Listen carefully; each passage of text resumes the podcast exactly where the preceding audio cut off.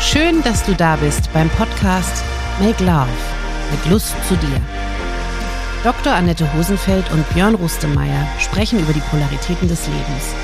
Ungeschminkt, frech, offen und ehrlich beleuchten sie Themen aus den Bereichen der Liebe, der Partnerschaft, der Sexualität und den Irrungen und Wirrungen des Alltags.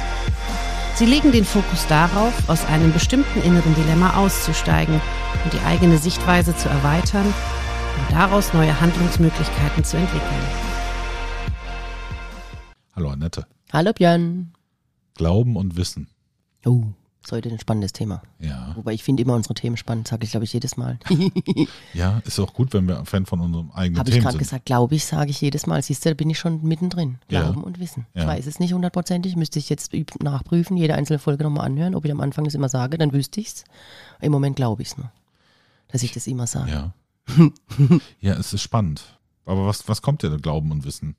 Glauben denke ich natürlich gleich an, an Religion, aufgrund meiner katholischen Erziehung wahrscheinlich auch, oder an, an, an also ich denke da im größeren Zusammenhang, das sage ich aber später was dazu, an, an Intuition, Spiritualität und so, aber Glauben, ich glaube an Gott, den Vater, den Allmächtigen. Ich könnte das, das Glaubensbekenntnis, könnte ich jetzt, äh, das Katholische, könnte ich dir jetzt aufsagen, auswendig. Glaubst du auch an Gott? Ich glaube an sowas wie Heiliger Geist. Mhm. Ja, also für mich trifft das Wort Gott, ist für mich negativ belegt ein bisschen, Mhm. Also, weil das für mich so ein wei- weißer Rauschebart, also eher so was, so eine Kontrollinstanz.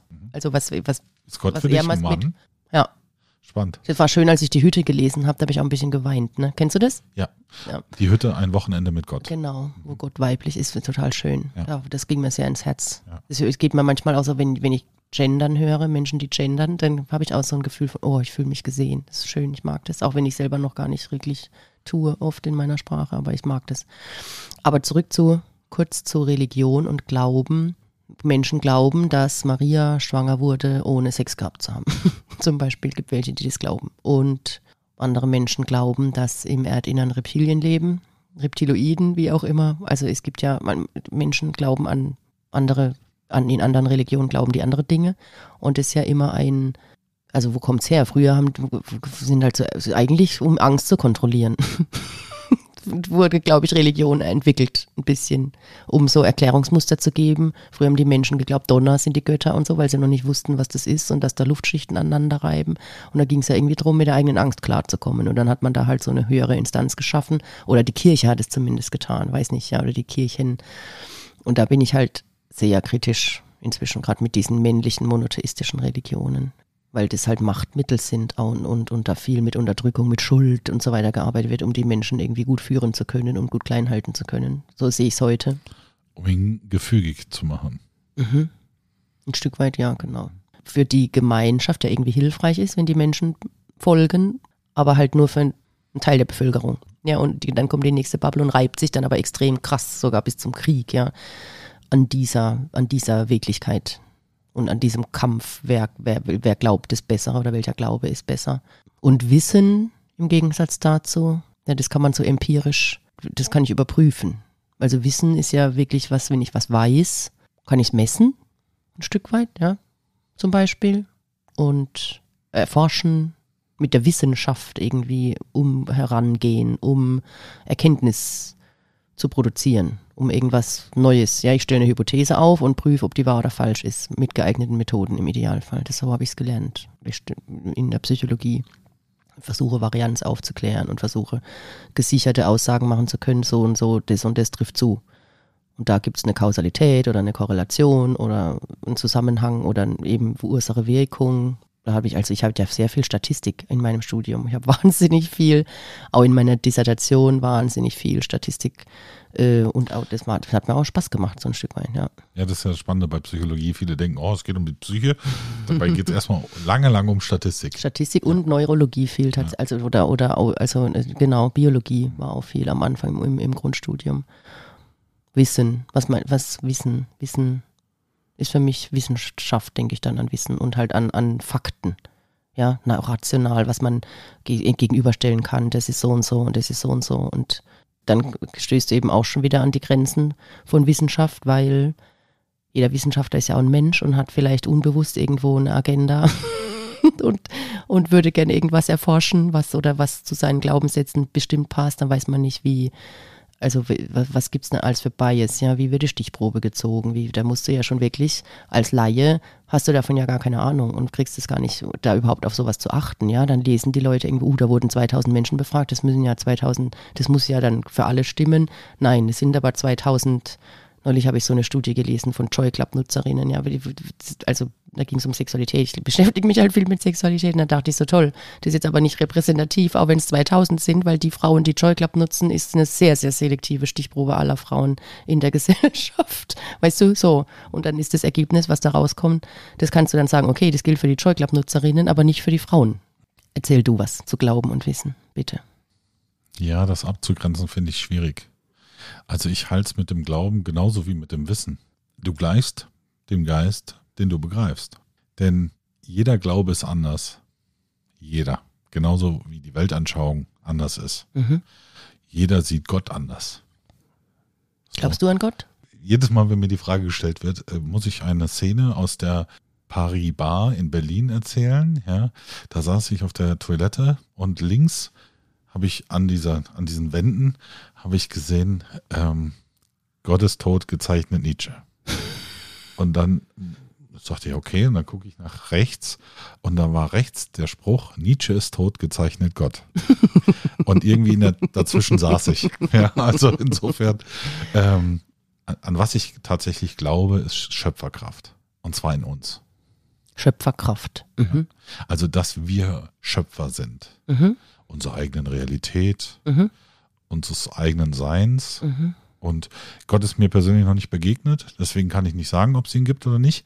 Das ist aber auch nur meine Anschauung dazu. Und bei dem Wissen halte ich es auch ein bisschen in Frage stellend, denn wir haben 2000 Jahre klassische Physik erlebt, mhm. bis Max Planck aufstand und sagte, ja, Licht ist aber nicht nur Welle, sondern auch Teilchen. Mhm. Ja? Mhm. Und 2000 Jahre klassische Physik wurden von jetzt auf gleich ad absurdum geführt. Mhm. Genauso halte ich es. Ich nehme nichts als es ist 100 so lang, Es ist so lang, bis es widerlegt wird, genau, gilt. Mhm. So, ja. Falsifikationismus, ja. Und deswegen bin ich gerne in Räumen, wo es weder richtig noch falsch gibt. Ja, sondern ja, es gibt eins und eins, ist in der Definition zwei oder die Summe aus eins und eins ist in der Definition das Ergebnis zwei. Darauf können wir uns einigen. Aber Wissen ist durchaus mehr als das. Und Glauben ist durchaus mehr als das. Zu erfahren, was ich alles mit meinem Glauben oder das Schöne, aus, was ich liebe, ist die Kombination aus beiden. Daran zu glauben, dass ich etwas erreichen kann und das Wissen dafür nutzen, es zu tun. Das ist für mich, also die Brücke ist das Wesentliche in dem Fall. Mhm. Und ich finde, da gibt es nicht so viel Unterschiede dazwischen. Ja, natürlich so Glaube. meinst du? Ja, das ist so. Für mich ist der Glaube, dass ich es erreichen kann und das Wissen ist, hilft mir auf dem Weg dorthin. Ja, so halte ich es mit der Religion. ja. Ich finde es spannend, wenn wir das jetzt mal kurz auf Religion beziehen ja. und ich mir jetzt die katholische Kirche angucke, weil ich selber gerade mich äh, sehr intensiv mit ihr beschäftige. Es gibt in Deutschland den synodalen Weg. Das ist quasi eine Restrukturierung das Potenzial einer Restrukturierung der Kirche, indem sie den Menschen mehr in den Mittelpunkt stellt mhm. und nicht nur von der Kanzel herunter predigt und sagt, wie das mhm. Leben funktioniert, sondern mhm. auch mal fragt, welche Bedürfnisse habt ihr denn eigentlich? Mhm. Und ich finde, da ist so viel Potenzial drin. Mhm. Die Kirche hat aber nie verstanden zu führen. Die Kirche hat verstanden zu predigen und zu sagen, was ist, was ist wahr und was ist falsch. Also die katholische Kirche ja, vor allen ja, Dingen. Ja. Ich kann für die anderen nicht sprechen, weil mit denen habe ich mich nicht beschäftigt. Und jetzt diese Transformation hinzukriegen und dann zu sehen, ich sag mal, diese ganzen alten weißen Männer, Verzeihung, wenn ich nee, nee, das, das sage. Das, ja, ich glaube, in dem Kontext passt es wirklich extrem gut. Die kriegen das fast nicht hin. Fast nicht hin.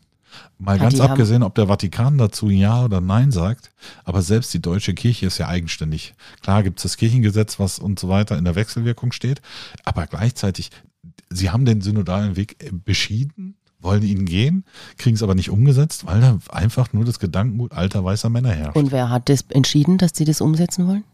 Die Bischöfe. Der, Tatsächlich, der, der in, Deutschland. Ja, in, in Deutschland. Ist, genau. Und ähm, ich habe mich, also was früher das äh, der Dekan war oder das, das Dekanat, ja, ist heute in, in Anführungsstrichen der pastorale Raum. Mhm. So, und da, es findet eine Zentralisierung statt. Also du hast quasi, du schaffst so ein zentrales Organ, führst Pfarrgemeinden zusammen und zentralisierst es ein bisschen, um aber auch mehr Power to the people zu haben. Also mehr Möglichkeiten für die Menschen in den Gemeinden durch Synergieeffekte. Das musst du aber unternehmerisch angehen.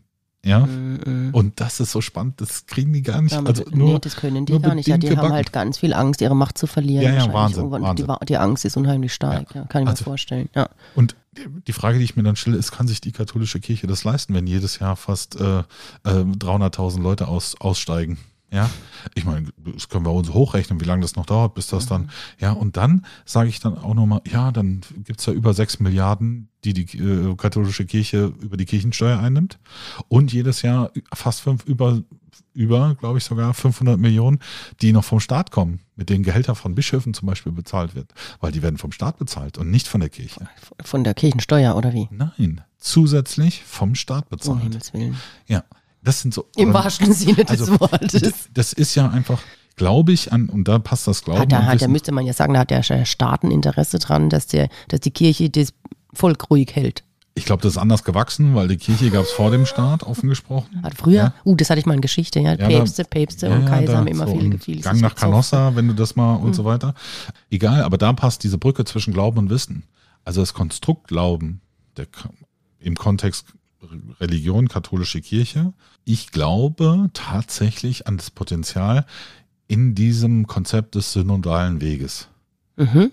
Ich weiß aber, dass so wie sie es versuchen umzusetzen, das nicht funktioniert, weil es zu viele alte weiße Männer bescheiden. weil das gegen den. Weil, sie, weil, weil das einfach das Mindset nicht passt. So. Und den Mensch mehr in den Mittelpunkt stellen und so weiter.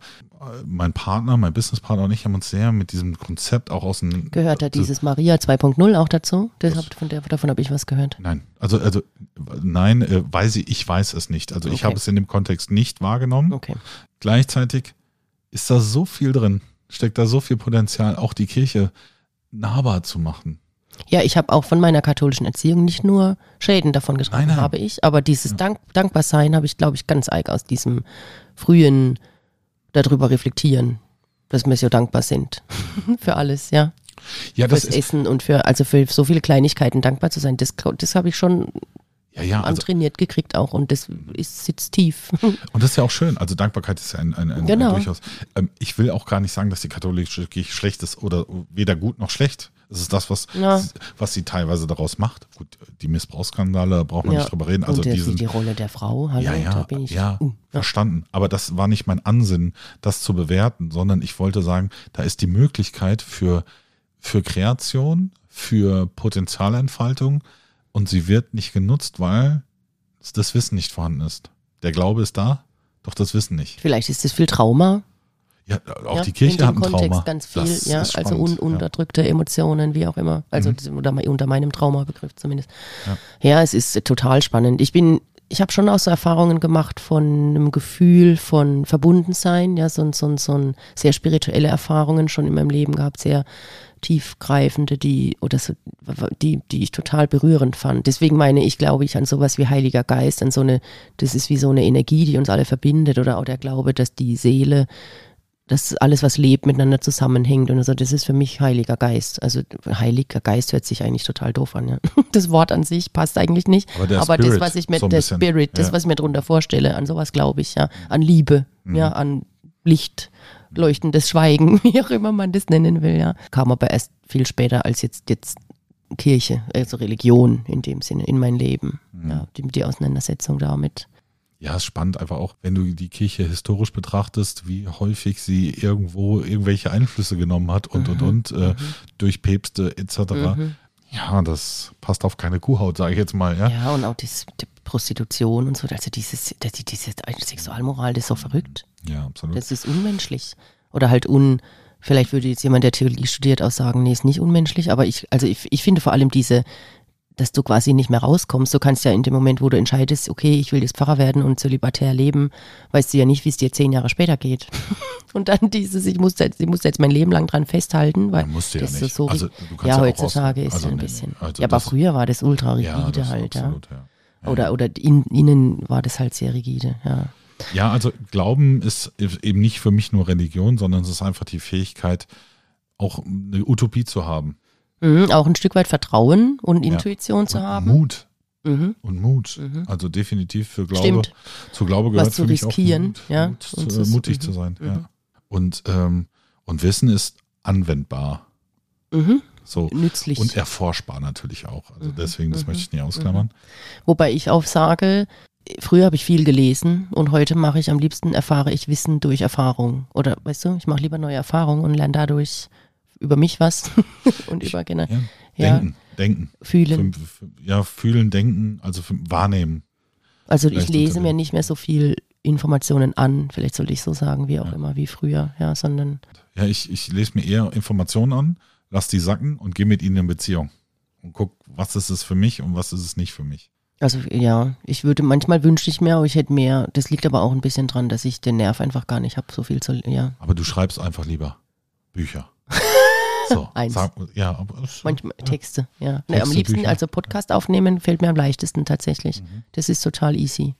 Oder überhaupt sprechen. Sprechen ist mir, fällt mir leichter als schreiben. Auch Ja. jetzt, wenn ich mal ins Fernsehen darf oder, oder ins Radio oder so, so Interviews geben, das fällt mir wahnsinnig leicht. Weiß ich auch nicht, kann ich. Also auch mit Menschen interagieren, ja, ihn als Therapeutin. Das Ja, das ist ja auch durchaus eine Kernkompetenz als äh, sollte Therapeutin. man auch also, können. wer- auch ja. zuhören natürlich, nicht selber nur senden, sondern ganz viel empfangen und draus machen. Aber ja, und da profitiere ich sowohl von dem Wissen als auch von meiner Fähigkeit zu glauben. Ja, beides bestimmt schon ist uns sehr, sehr wohl als auch.